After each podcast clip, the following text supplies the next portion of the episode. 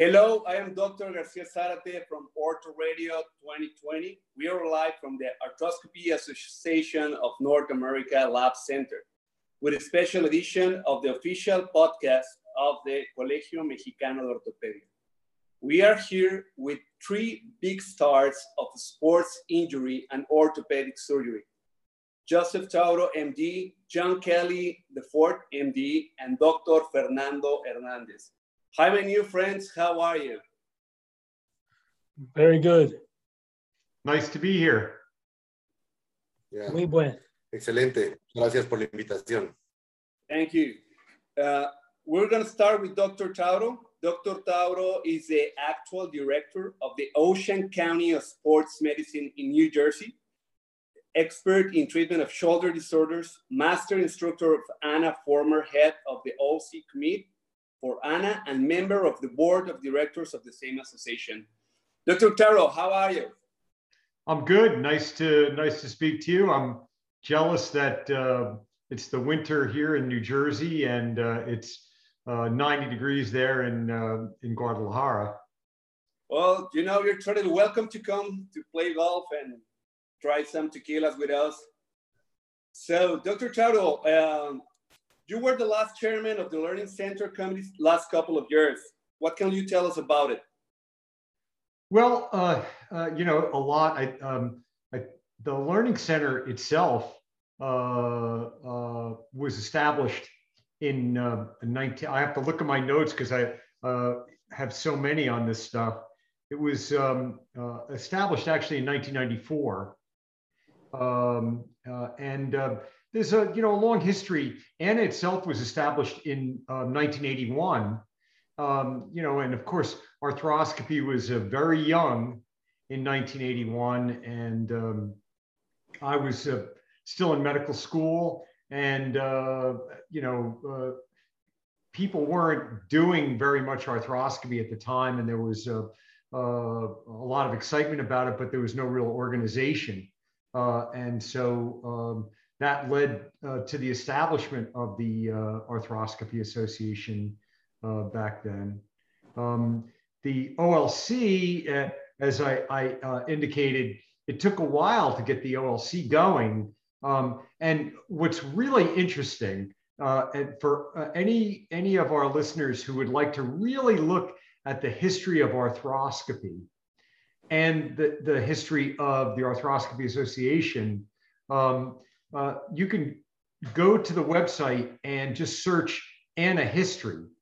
And uh, it's really broken down uh, very nicely. And it's really, really interesting reading. Um, I know we're going to talk about a little bit of my passion surgical simulation in a bit. But when I read through this, what was really interesting is that um, the early founders of ANA were talking about surgical simulation way back in 1985. Wow. And uh, there was actually an effort at that time to team up with a flight simulation company in New Jersey to develop uh, a, an arthroscopy, a realistic arthroscopy simulation trainer. And um, that trainer was actually going to be in Massachusetts uh, at the time. And then governor of Massachusetts, Michael Dukakis, who then eventually ran for president uh, uh, years later, actually offered to help fund the uh, arthroscopy simulation center in uh, Massachusetts. But it turned out to be so expensive that um, it never really got off the ground. And the project was actually dropped, I think, in uh, uh, 1987. So there was a couple of years where, way back then, we, uh, there was an effort to develop simulators, and it just got dropped because of the expense. Well, this is very nice to hear about the history of the OLC. And how did you realize or you develop this or virtual reality experience or this virtual reality room? I mean, as you say, it was like 50 years planning this.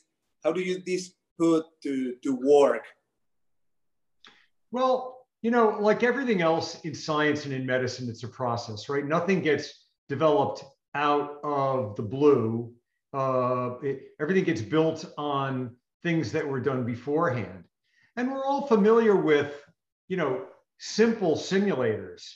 Uh, the um, FAST Fundamentals of Arthroscopy Surgical Training Simulator. It's a very basic simulator uh, that teaches triangulation. We have knot tying simulators. Um, and the, you know, the, the desire to build simulators uh, just stems from the fact that although we do wonderful work teaching at, at the Orthopedic Learning Center, and you know, everyone works hard to teach arthroscopy across the world. We depend on cadavers uh, uh, to a large extent to, to really do the, you know, the, the real realistic teaching. And we all know that uh, the problem with a cadaver is it's very limited access, it's messy, it's expensive, but also, you know, you talked about golf before. Um, and, you know, who ever heard of learning a golf swing by, you know, hitting the ball once or twice, right? And so that's the real problem with uh, learning on a cadaver. It, it, you don't get enough repetitions, right? That's how you learn how to do something. You do it over and over again, and then and then you get feedback on how you did um, when you were doing it, and then you get to practice it again to fix the things um, you know you didn't really do uh, up to the acceptable level. And so so that's been the the, the problem with cadavers. And so we've been my goal for many many years uh, has been to develop um, a way that you can have a realistic uh, teaching tool that you can repeat over and over that gives you both teaching and feedback as to how you're doing and allows us to program in uh, validated steps for um, the, the, a particular procedure and uh, testing of those validated steps. And more importantly, looking at errors. Because what we've found with simulation is that the only way you can really take uh, tell um, experts from beginners is the errors that they make. Uh, you know what we'd call construct validity, right? So um, so anyway, to make a really long story short, because I'm going on and on here, and we only have uh, you know so much time for our podcast. Um, that this led to us working uh, with the one company we've done the most work with so far is VirtaMed, uh, which is a Swiss company, and uh, they have a very realistic simulator. And uh, and they were kind enough to put their simulators in our center uh, at Anna, and it allows us to teach on the simulators as part of the overall process, right? So we put people on the simulators. We use simple models first uh, like a fast simulator or knot tying, simple knot tying lab. Then we move to the more sophisticated simulators. And then we move to the cadaver to finish it off. So that by the time you get to the cadaver, you have a lot of reps and you can get the most uh, benefit from using the cadaver. And I'll finish off by saying we're, we're not done yet. And uh, at this point, we have teams perfecting these simulators. We have improved models uh, for the shoulder and for the knee.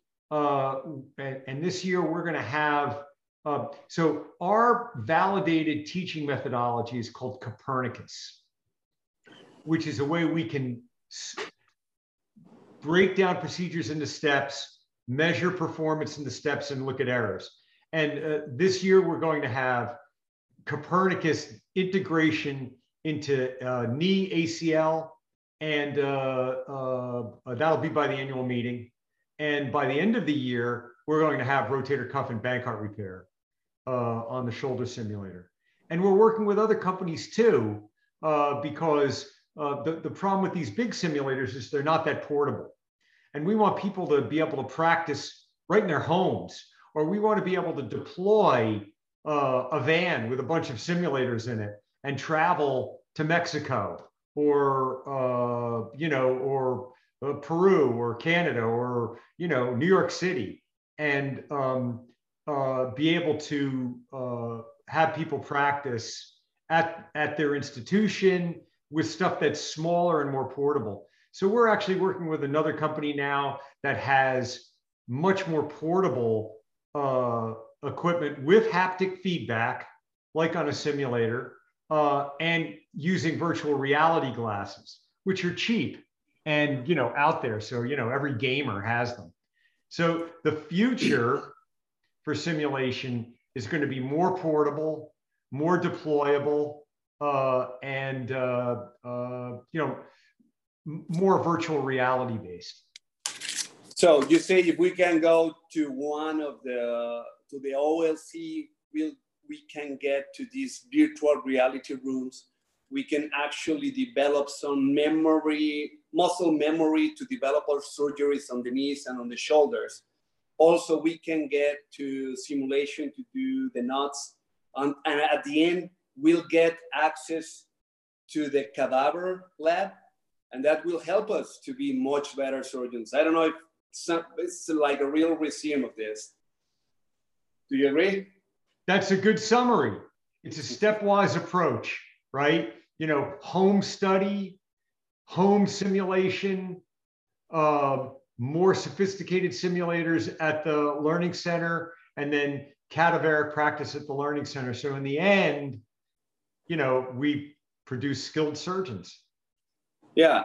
I hear the first time I was in Rosemont, Illinois, I hear this story that you guys choose uh, Rosemont, Illinois, because it's in the center of the United States. You have a very good airport, the O'Hare Airport in Chicago, that is a hub that come flights from all around the world. To, so it's a very reachable spot. Is that true, Dr. Tauro? Absolutely. That's that is one of the main reasons why it was built in Chicago, and uh, uh, so that because pretty much everybody can fly to Chicago, and uh, yep, that's that's exactly why it was originally put there. And everybody loves pizza in Chicago too, so that's another reason to go. So you was the president of the Learning Center during a pandemic. Tell us what what it's like to. I mean, it doesn't have to be very easy. Well, I, I think uh, uh, Dr. Kelly will tell you the same thing. Um, we learned a lot uh, from having to teach through the pandemic. And I think we vastly improved what we can offer uh, our uh, participants at the OLC because of what we learned in the pandemic. And that was that a lot of the things we made people come to the OLC for they didn't have to come to the OLC for, that we could do before they got there. All of the didactic learning that we used to uh, take time out for when people came to for their lab experience, we realized we could do that all like we're doing now via Zoom conference um, and online learning. And the other thing it allowed us to do is, you know, we couldn't possibly afford to bring in the best expert on every subject that we wanted to cover at an, uh, an orthopedic uh, learning center course, um, but we can do it now. So when we run a knee course now or a shoulder course now, um, you know, uh, if we want to bring in, you know, uh, uh, Bassem Elhassan on lower trapezius transfer, well, you know, Bassem's eminently available via Zoom, and we can bring him in for that particular aspect of what we're teaching. So um, I think, I mean, nobody likes the pandemic, that's for sure. But I, I think the pandemic, from the point of view of, of learning uh, and the, the use of the OLC, actually had great benefits. And now, when you come to the OLC, we really concentrate on the lab experience. You're coming to Chicago to use those advanced simulators to get in the cadaver lab and spend time hands-on motor skills learning. And by, by doing everything virtually beforehand uh, that doesn't require advanced simulators in the cadaver, it gives us a lot more time when you are there to do that and get those reps in and get more experience. So you know, we got through the pandemic and, uh, you know, we're not through it yet, as everyone knows. Um, but um, I think in the end, it, it's going to tremendously improve uh, the, what we can offer at the OLC.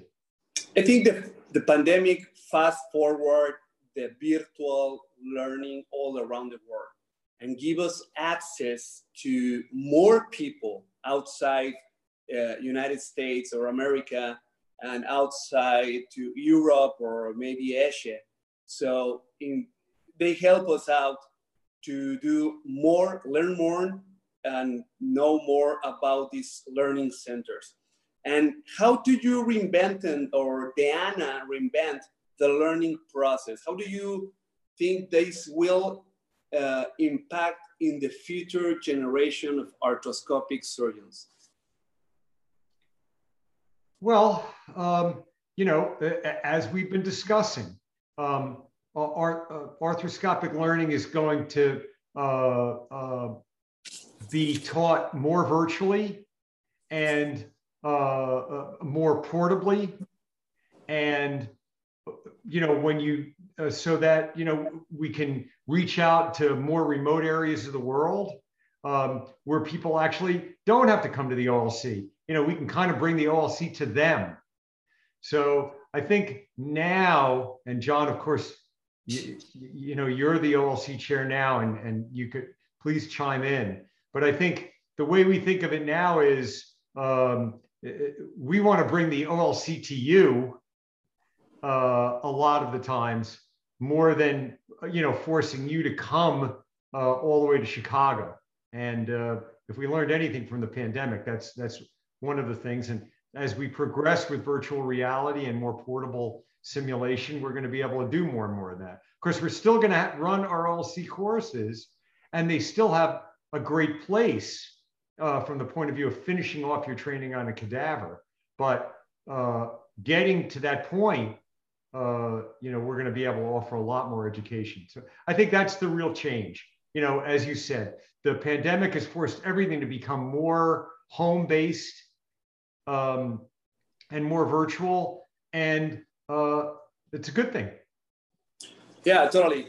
Dr. Tauro, I know you're an avid windsurfer.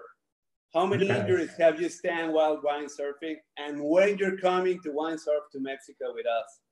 Well, listen, I'll go anywhere, anytime to go windsurfing or kite surfing or now wing foiling. Okay. Um, right? With so believe me, all you got to do is like, you know, give me an hour's notice and you know that the the wind's up and I'll come. And uh, you know, thank God. As far as injuries go, um, you know, I haven't had any really big ones. The the injuries that you see in windsurfing or kite surfing, especially kite surfing, um, it they don't really happen in the water, right? They happen on land. Like uh, people who get hurt windsurfing, it's because they lose control and they wind up, you know, crashing into something on the beach uh, or off the beach and not in the water. You know, the water is a little bit more forgiving. So uh, luckily, I, you know, I treat a lot of my friends with windsurfing, uh, kite surfing injuries, but they're usually not really bad injuries. So. No, that's very good information. And where will be the best place you ever have been windsurfing? Tell us. Oh boy. Well, uh, first of all, New Jersey's not bad. Okay. Um, we, we, get great waves here. We've had eight to 10 foot waves multiple days this winter. Um, Maui, Hawaii is really good. And uh, I would uh, recommend it. It's windy. And this year, I actually, for the first time, uh, uh, kite surfed uh, with a surfboard in really big waves, uh, 18 to 24 foot waves with the with the pros uh, this year. And it's just lucky that it was accessible to me. And uh, another great place if you want to go is the Columbia River Gorge uh, between Washington and Oregon in the summer, which is a spectacular place. Um, so I'd recommend any and all of those. And uh, I'm very much looking forward to coming to Mexico to that beautiful warm water and uh, um, kite surf and windsurf with you guys. Well, Dr. Tauro, you are a very uh, uh, great advice for getting uh, to the learning center. We uh, are grateful with you to let us to share this all this information to the Mexican fellows, and we'll be glad to have you in Mexico as soon as possible, playing golf and doing the wind surfing here in Guadalajara. Thank you very much, sir. You're welcome. Thank you. Now, my friends, we're, uh, we're going to Dr. Ke John Kelly IV. He's director of the Sports Shoulder, uh, Shoulder co-director of the Sports Medicine Fellowship, professor of the Clinical Orthopedic Surgery, University of Pennsylvania, and now is the current chair of the ANA Learning Center Committee. Dr. Kelly, hi, how are you? Uh, you, you can call me Juan, please. Me llamo Juan. Juan. And okay, I'm, Juan. I'm filling the I'm filling the huge footsteps of Joe Tauro, who's absolutely dedicated to education. And you forgot to mention, I do not kite surf. I do not. Uh, I have too much common sense. My cabeza is too good for that. Okay. How about uh, how about golf, John? Um, I, my handicap is my swing, Joe. But I discovered something. I discovered something this year that took five strokes off my game. It's called an eraser. and I want to tell you that I'm, I'm so happy. You know, Anna has a strong commitment with AMECRA. And I, I was down uh, to speak many years ago with uh, uh, Oscar Ramirez. And um, I just love Mexico. And my wife and I are very Catholic. And last week was the feast day, Joe, of uh, Our Lady of Guadalupe. Exactly. It's a big day in the Kelly family. Big day, El Grande. Yeah, yeah. But, but sure. I just want to say one more thing. Dr. Tauro has really advanced the cause of simulation because I have a daughter now who's applying to residency, and the 80 hour work week, the restricted work hours, are going to make simulation even more important. When Joe and I trained, we were never home, were we, Joe? We got lots of reps. We didn't get much sleep. So now that now the whole landscape has changed. You know, they're like, uh, doctor, it's five o'clock. I have to go home now. You know, so we become increasingly reliant on simulation because those of you who play sports or anything, it's all about the repetitions. And the only way you're going to get the reps is with simulation. And Dr. Tauro is also very humble but his proficiency-based progression model is change the way we do simulation. We don't just, you know, go ahead and, and you know, scope a shoulder. We have certain progressive milestones, and I've taken what he and Tony Gallagher and uh, Rick Angelo have done to my clinic teaching in the OR. I say, I give every resident now a handout saying, this is your prof- proficiency-based progression, shoulder, get in, first portal, second portal, look from the front, look from the back, probe this, probe that. So it's changed the whole landscape of education, and it's going to become increasingly important because of the restricted work hours. Well, uh, that's very nice to hear because this is not it's not the future, it's the present. So this is how the world already changed, and and the ANA and the Learning Center already have it. So, would you, Dr. John Juan Kelly, can tell us uh, the benefits uh, of attending a course of the Learning Center? I mean, it, it's it, there's a fellow named Malcolm Gladwell who's written books about you know proficiency in 10,000 hours. I don't think it's entirely true, but it's all about repetitions. And to learn in a venue that has master instructors, you see this. This is called gray hair. All right. I have done everything wrong in the shoulder at least 20 times. And I can tell you with a young hombre like Fernando, sit down and say, don't do this, don't do that. And it's invaluable to be with a senior person for a whole weekend, invaluable. Number one. Number two, you develop relationships. I have Joe Tauro's cell number. I have Buddy Savoie's cell number. I have Steve Burkhart. I use those that intellectual capital all the time because it. I had a Joe. I had a 14 month posterior dislocation in the shoulder that was locked. I, I emailed Buddy Savoie. He says, "I think you can get it, boy." So I went in there and, and I hmm. and I was able to get it reduced because of some some tricks he told me on a, on a text. So it's the repetitions, it's the uh, collective experience, but it's relationships where I right now can pick up my cell phone and call Rick Ryu or Buddy Savoie or Jeff Abrams or uh, Joe Tauro, and I say, hey, what do you do with this? Yeah, yeah, that's uh, unvaluable, you know? And, and we so, are so friendly and uh, appreciative of our relationship with Mexico. You know, John Richmond has been down there about 20 times. I've been to America at least two or three times. We, we love your passion for learning and we love your your um, receptivity to all the ANA endeavors. And when I was membership chair, I think Joe knows this.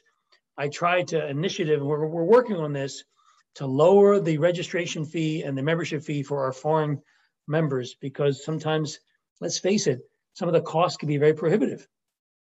Yeah, the, the economies are different, but I think uh, everybody can make an effort to become a member of this great uh, association. You know.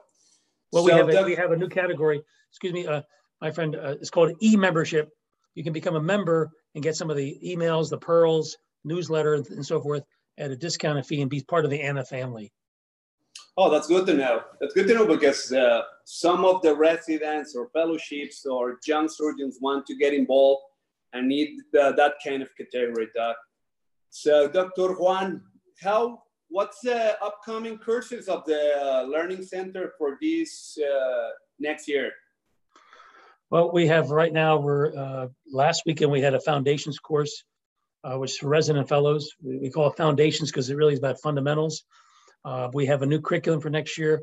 Uh, we're going to combine uh, shoulder, hip, and knee and lower extremity. Uh, the costs are become, as Joe knows, are a problem. So we're combining courses into one weekend. So we have the um, shoulder, hip, and the knee, and the lower extremity foundation courses, resident fellow courses, and we have the SOMOS course. And we're trying to expand. You know, when Joe and I first uh, got involved with ANA, we had 15 courses. Now we're down to six or seven because of cost, but we're going to get that back. We're going to really, we're looking, I'm working very hard with our committee, looking at creative ways to keep the cost down so we can rebuild. Uh, and, and we're fighting against, let's, let's, let's, let's tell the truth. We're competing with industry because, you know, industry may say, you know, Fernando, why don't you come down for the weekend and, uh, you know, we'll wine and dine. You'll give you lots of, you know, sangria and tequila. And, uh, but you got to use our product. Exactly. And that's, what, and that's what distinguishes us. We are commercially uh, free, uh, bias. Our mission when you come to a learning center is to teach. When you go to industry courses, their mission, their directive is to sell their product. And we have to, we're learning to play upon our strengths. So attendees come to our course and say, our singular goal is to teach you how to do shoulder arthroscopy, not to sell this anchor but it's about the denarii. We're working on that. We have some ideas in the pipeline. Uh, maybe we can partner more with industry and figure out a way to do this so we can compete with them. So this weekend I was with Fernando in the Orthopedic Learning Center and the Hotel Hampton is very close to the facilities of the Learning Center. See. There's a lot of restaurants, the airport is close. What else can you tell us we will have uh, and the learning center or the facility resource you have there? Well, we have, we have uh, our biggest uh, showcase is is the cadaver labs. I mean, they're just state of the art. Uh, you usually have, you know, one station, two attendees with one, one with one instructor, and that that cadaver is two cadavers usually per per uh, station the whole weekend. So you can use one for arthroscopy, the other for dissection, and that, has been the keystone. So we, we mix didactics, and Joe has done a lot of good work in, in looking at the curriculum. You know, some people are very, very basic in their knowledge, so they need to spend some, some, some time on a little fast station or a little, you know, uh, Alex shoulder model. You see, one of the things you learn, I've been in education for 31 years, is sometimes people think they know what they need to know, but we have to help them figure out what they need to know. And when someone comes and they want to do a supracaps reconstruction, but they don't they don't know how to get in the shoulder, you can see that right away and say, let me just say this kindly. Let, let's work on the portals first. Let's go back to the dry lab. Let's look at the sitting. And you know, people, many people still struggle with knot tying. I'm a big knot tire. I'm I'm not a big fan of knotless. Uh, I'll just make that statement because I think you get better bumper restoration with knots. But many people shy away from that, and it's very easy to learn, but you need the repetitions. Just need the repetitions. Well, what I see this weekend is uh, all the attendings has access to all the arthroscopic tools, uh, or mostly all that are available at the market.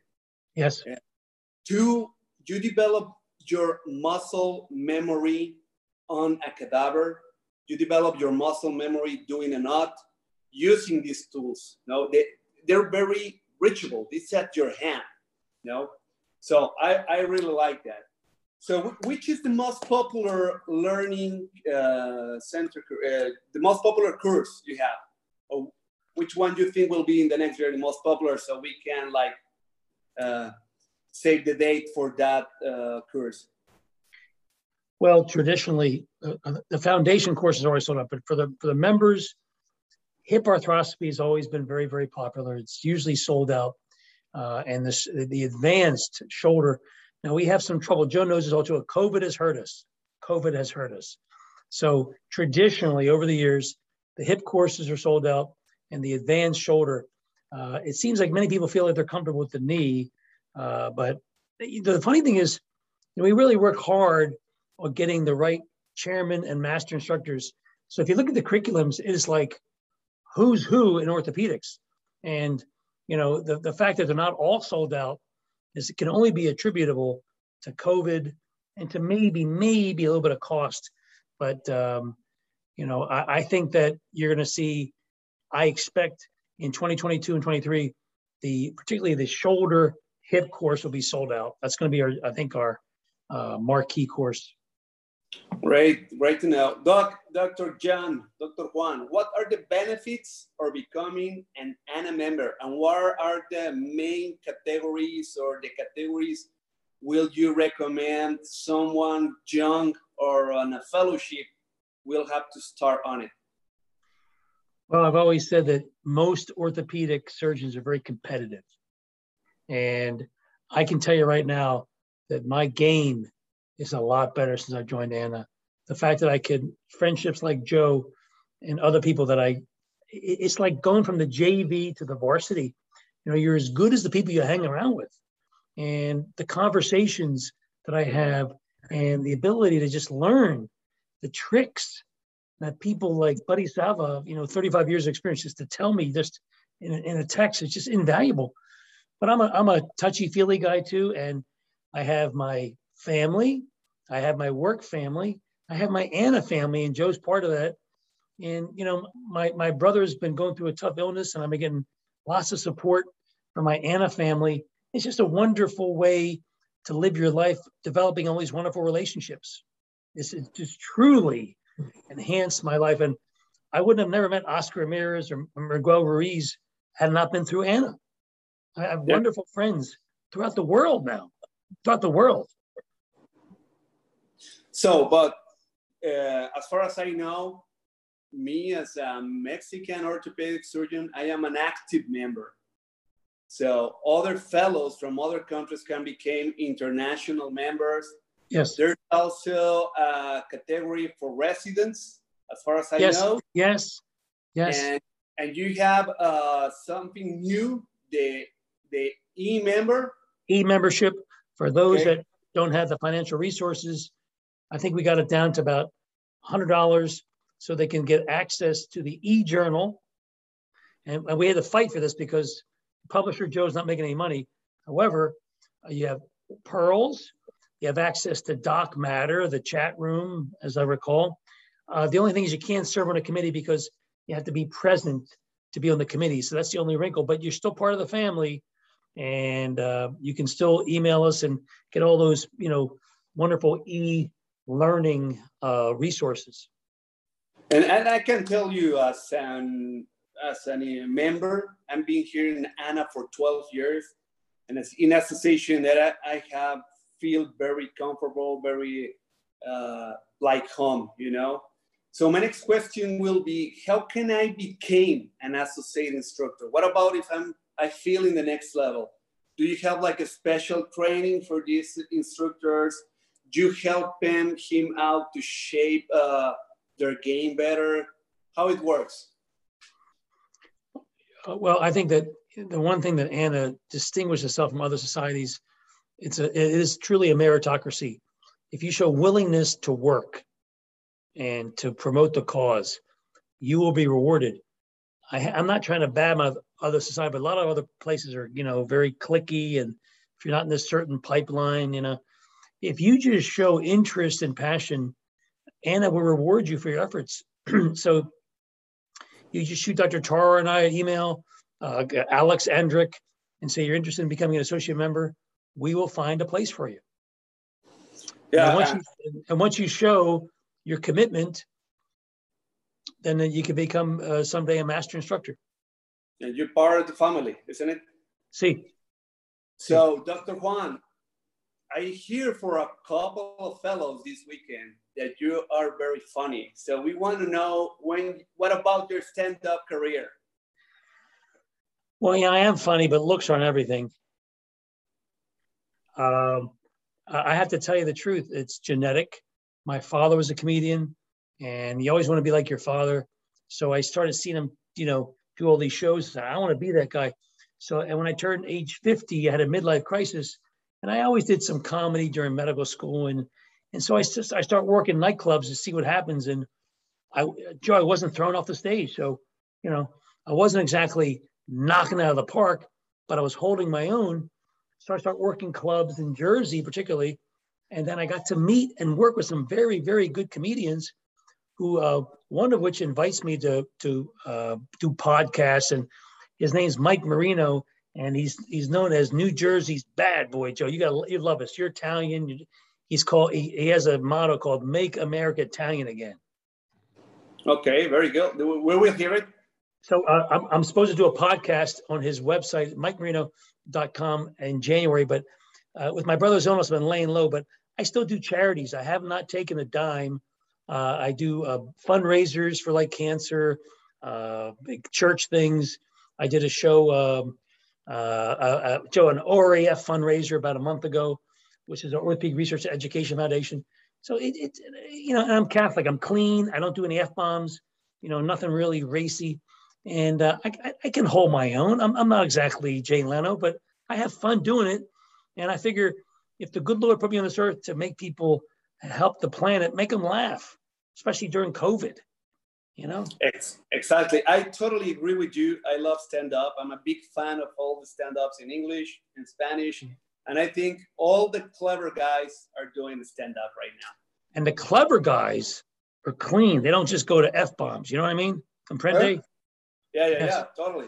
So I, my wife says I have a face for radio, so I got to lay low, but I love doing, um, you know, um, you know the. Uh, that, that's why we're doing this as a podcast and not a video podcast. In, in fact, Joe, I was so ugly. My mother fed me with a slingshot. um, but um, it, it, it, it, brings me great joy. You know, I did a co- I did two COVID shows during the pandemic just to make people laugh. The funny thing is there was no audience; it was Zoom. I'm like, all right. And we had a little Zoom relief at our hospital about uh, four months ago. You know, with this COVID thing, you know, we got the alpha, beta, omicron variant. I says, is this a new virus or is this a new fraternity, Joe? What is it? Man, and I've tried social distancing from my refrigerator. It hasn't worked yet. so, um, anyway, uh, by the way, uh, Joe, what's the forecast for, for Tijuana tomorrow? Do you know what it is? Uh, no. It's, uh, chili today, hot tamale. Oh. Yeah, for sure. Uh, so, no, no wonder REF didn't really make any money this year, but anyway. So I've been losing my, I've been losing my memory because I'm getting older and I went to my doctor, Fernando, and I said, I got two problems. My shoulder hurts. I'm losing my memory. I said, what do I do, doc? He goes, go home and forget about it. totally. Yeah, that's good, right? and, my, and my wife told me, said, do some, she said, do some jigsaw puzzles, Joe. It's true story. So I did a jigsaw puzzle and I was so proud of myself. And I said, 28 days. She goes, What are you so happy about? I said, I just did a jigsaw puzzle in 28 days. She goes, What's so good about that? I said, Well, the box here says two to four years. so get it, Joe, two to four years. Yeah. yeah, get it. All right. Get it. Uh, you know, listen, uh, you know, uh, I, I, I, go to the same uh, uh, doctor as, uh, you know, Rodney Dangerfield went, right? Dr. Vinny Gumbatz. And, you know, I, I, went to him and he said, you know, you have bad heart disease. You know, you're not going to live for more than another year or two. And I said, well, I want a second opinion. He said, you're ugly too. okay. But my doctor gave me three months to live, Joe and I uh, I said I I, can't I can't pay the bill. I need some more time. He goes, so he gave, he gave me another three months. um, Are you so, sure uh, you want to keep the two of us going here? Because yeah. you know this is gonna look like a, so, a uh, just, podcast. before I forget, I want to I want to tell the audience, if you want to become a better surgeon, the single most important investment I've done in my career has been joining ANA, without a doubt without a doubt. Totally agree. De acuerdo you totalmente. And totally uh, agree. And and you share the wealth with my fellows, residents, and my patients. My patients are doing better because of my affiliation with ANA. It has been, and it is a, it's a wonderful low ego quotient organization. It's a blue collar organization where we reward hard work and we recognize leadership. It's totally and the best investment that everybody has done in the arthroscopy business. I, I totally agree with you, Dr. Juan. So it's been a pleasure. I I hope to to talk with you, but in the golf course or doing something stand up here. See. Uh, thank you for your uh, for your time, and I hope to see you soon, guy. I will to list. Uh, Feliz Navidad. Igualmente. Uh, right now, ahora vamos a hablar con el doctor Fernando Hernández Pérez. Es un amigo, compañero de toda la vida. ¿Cómo estás, Fernando?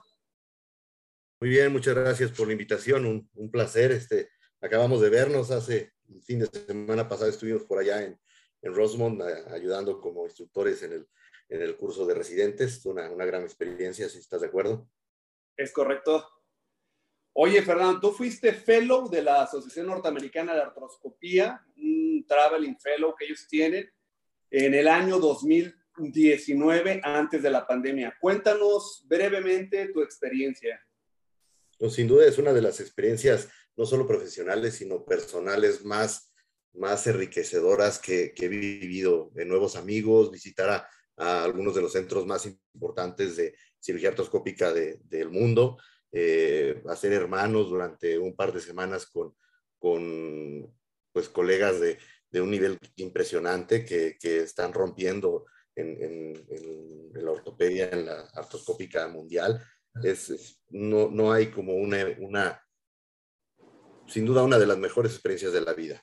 ¿sí? Eh, no, no, puedo estar más agradecido con, la, con Ana por, por haberme dado la oportunidad de vivirla y, y, bueno, muy recomendable para todos los, los que escuchan, este, ya lo comentaron, la mejor inversión que puedes hacer para desarrollar tu carrera artroscópica es convertirte en un miembro de ANA.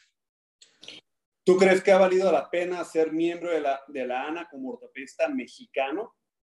Totalmente. Cuando uno empieza, a, me recuerdo la primera vez que, que, fui a un congreso de ANA, llegas viendo a todos los rockstars y, y con un poco de miedo y un poco chiviado de que, eh, híjole, ¿cómo voy a hablar con Joe Tauro? ¿Cómo voy a hablar con, con John Kelly eh, me van a voltear la cara, eh, eh, no van a hablar conmigo y te llevas una sorpresa cuando todos se abren, todos te reciben como uno y como un igual, este, les interesa platicar contigo, les interesa saber cómo están las cosas por acá. yo tuve la gran fortuna de, en la primera vez que acudí a un, a un congreso de ANA, estaba empezando el programa de Emerging Leaders de ANA, en el que te invitan en, en una sesión a cómo, cómo ser un mejor miembro de ANA me hice Ana ese año y me dijeron, ¿cómo puedes ayudarnos? O sea, ¿qué puedes ofrecer tú, Ana? Y yo dije, bueno, pues muy poco, tal vez que soy bilingüe. Y me dijeron, excelente, eso es lo que necesitamos, necesitamos gente bilingüe. Oye, necesitamos que nos apoyes en los cursos. ¿Qué te parece si te ponemos en lista de espera y cuando tengamos pues posibilidad de invitarte como instructor, te vienes para acá, para, para Rosmond? Pasó un año, al siguiente año yo, Tauro, me estaba invitando para el curso avanzado de, de, hombro en, en Rosemont. Eh, fui la primera vez, fue alrededor de 2017.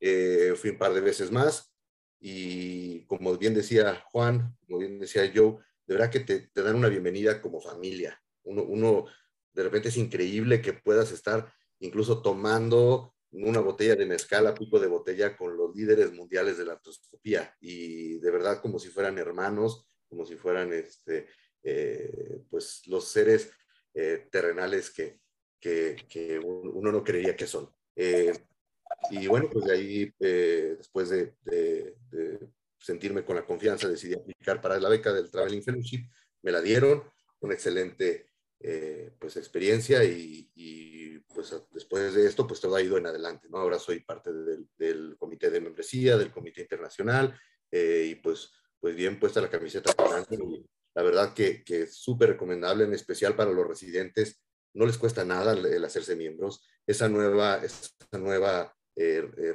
categoría que tenemos de miembro electrónico, que también es gratuita, para los mexicanos, ahora que estamos con el tema de la crisis, también se les está permitiendo acceder a una cuota de miembros internacionales. No es necesario que accedan con una cuota de miembros, de miembros activos, porque es un poco más, más, cara, y tienen exactamente los mismos beneficios que tiene un miembro activo. Tienen acceso a los journals, pueden pertenecer a un comité, pueden estar en la, en, incluso en, el, en, la eh, mesa directiva, si así, si así lo desearan. Este puede ser invitados como instructores, etcétera.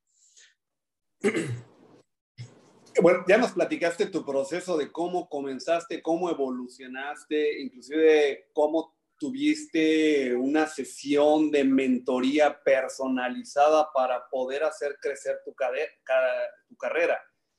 Creo que ese es un punto muy importante porque hay dos puntos, ¿no? Uno cuando sale de la carrera y de la especialidad o del fellowship y comienza a acomodarse y quiere pertenecer a ciertos grupos, y, quiere ver cómo hacer para crecer su carrera.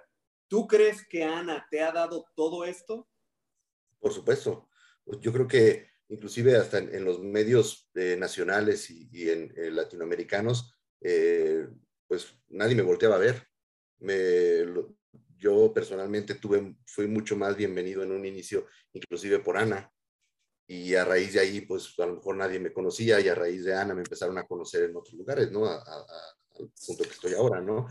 Eh, inclusive yendo tú como, como instructor, cuando se supone que tú vas a enseñar, no tienen una idea de la cantidad de cosas que se trae uno, de los mismos estudiantes, del mismo residente primer año, del mismo residente segundo año, el tener que deconstruir tu proceso para atar nudos. ¿Cómo le hago para atar mis nudos que yo ya no lo pienso, los hago automáticamente, pues ahora si le quieres enseñar a un residente en una, en una estación de, realidad virtual, en una estación de simulación, tienes que enseñarle de construir paso a paso cómo tienes que hacerlo. Entonces, eh, pues personalmente, cada, cada, cada vez que voy para allá, además de ser un, un, crecimiento profesional, es un crecimiento personal, de verdad ahora puedo decir que, híjole, tengo amigos de un alto nivel en la, en la, artroscopía nacional, igual como decía Juan, a los cuales si tengo un caso difícil, tengo la libertad de marcarle a Joe Tauro, tengo la, libertad de marcarle a, John Kelly, a Brian Waterman, a Kevin Farmer, a, a a, Michael, eh, etcétera, ¿no?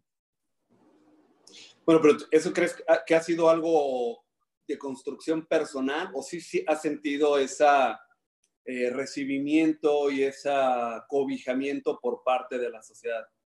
Totalmente. O sea, de verdad que, bueno, yo creo que tú lo estás viviendo, o sea, te dan una bienvenida como igual, como hermano. Eh, uno, uno, yo veo, yo percibo que, que muchos de los eh, colegas mexicanos como que tienen miedo a acercarse, tienen, tienen miedo de, de cómo lo van a recibir. y, híjole, no pueden estar más equivocados.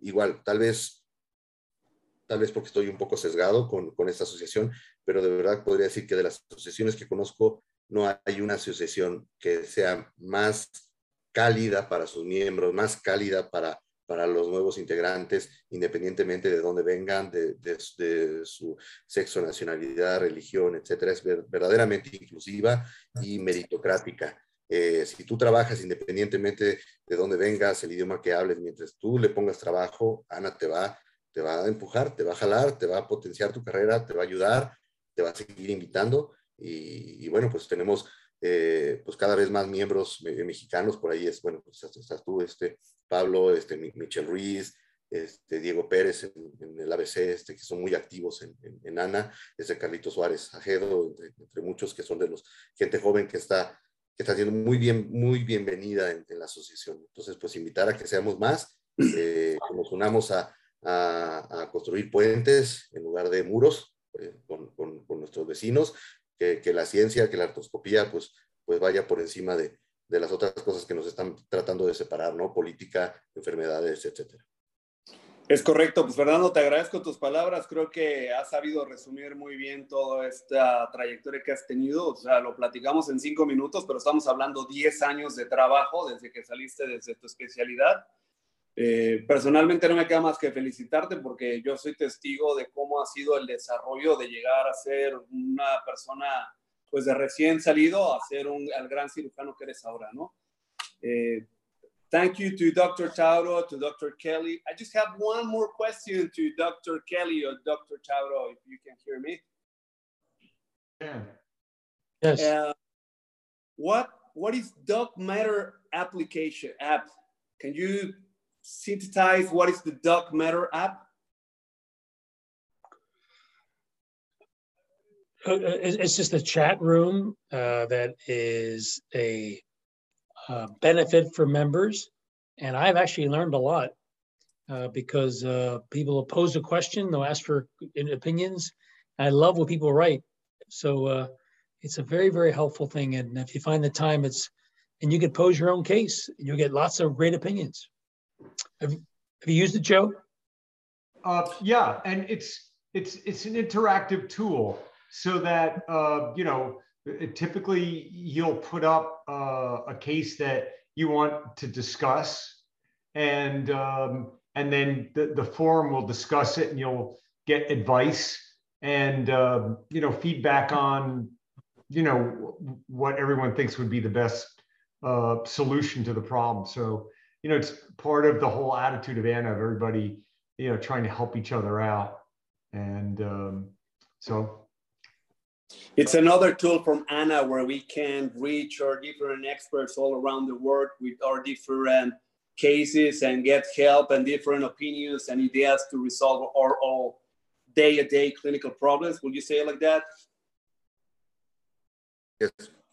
Bueno, yo tengo, yo tengo otro comentario, Pablo, algo, una, una nueva iniciativa que está presentando Ana para los miembros que, se me hace muy interesante, en especial, no nada más para nosotros mexicanos, sino para todos los los amigos de, habla hispana, que es el programa de mentorship, de mentores. se están asignando mentores con distintos eh, lenguajes secundarios en español, en, francés, en italiano, en distintos idiomas, gente que tiene esa capacidad para servir un poco como embajadores, introductores de, todos estas, estos nuevos miembros, eh, que no tengan miedo a acercarse a alguno de los otros dos miembros de habla hispana de ANA. Estamos alrededor de bueno, de, de, México, de Sudamérica, eh, y con cualquier duda que tengan, oye, ¿cómo me hago miembro? Mándenos un correo electrónico, eh, accesen al, al sitio de, de, Ana, este, pueden mandarnos un correo, pueden mandar tu correo a ti, Pablo, pueden mandar a alguno de nosotros y, y, y, tratar de ayudarlos en cómo, cómo hacerles más fácil su entrada como miembros y cómo pueden desarrollar un poco más su carrera. Eso se me hace es una iniciativa muy buena de parte del comité de, de membresía y, y pues adelante, que estamos abiertos para, para, para, que, nos, para que nos contacten. ¿Okay? Pues como bien dijiste tú. Get all that? Yeah, you got it? Yeah. Yeah. you know, it's scary. I'm starting to understand half some of this. Okay. I, well, we were talking about uh, this mentorship program that Diana has for Latin American or American people, uh, doctors so I think it's very interesting because sometimes we are afraid to reach an association or a person and someone helps us mentor in certain age of our career is, is uh, something crucial to become a better doctor, and that will impact yeah. in your patients. That's what I think. Absolutely. Absolutely. Well, guys, I really want to thank you for your time. I know it's Christmas Eve. Everybody is uh, getting busy at the office and uh, want to find a new spot to Windsor for have uh, some uh, golf. Uh, this is uh, all the time we have.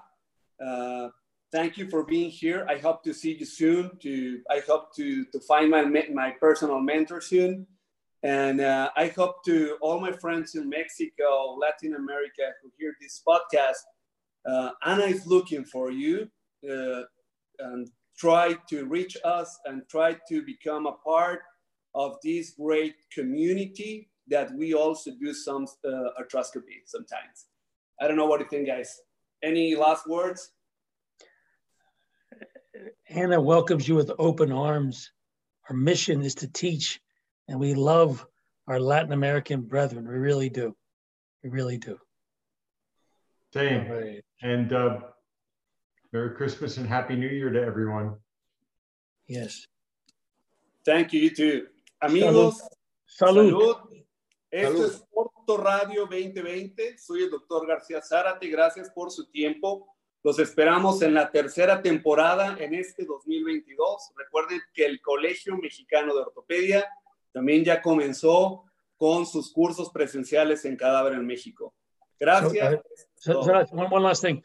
If you can arrange for Senor uh, Jose, a Juan, so Jose to go kite surfing, and I'll bring my esposa so we can visit the shrine of Our Lady of Guadalupe. I will teach you everything I know in un semana. See? Perfecto. Totally, totally arranged for the 2022. See?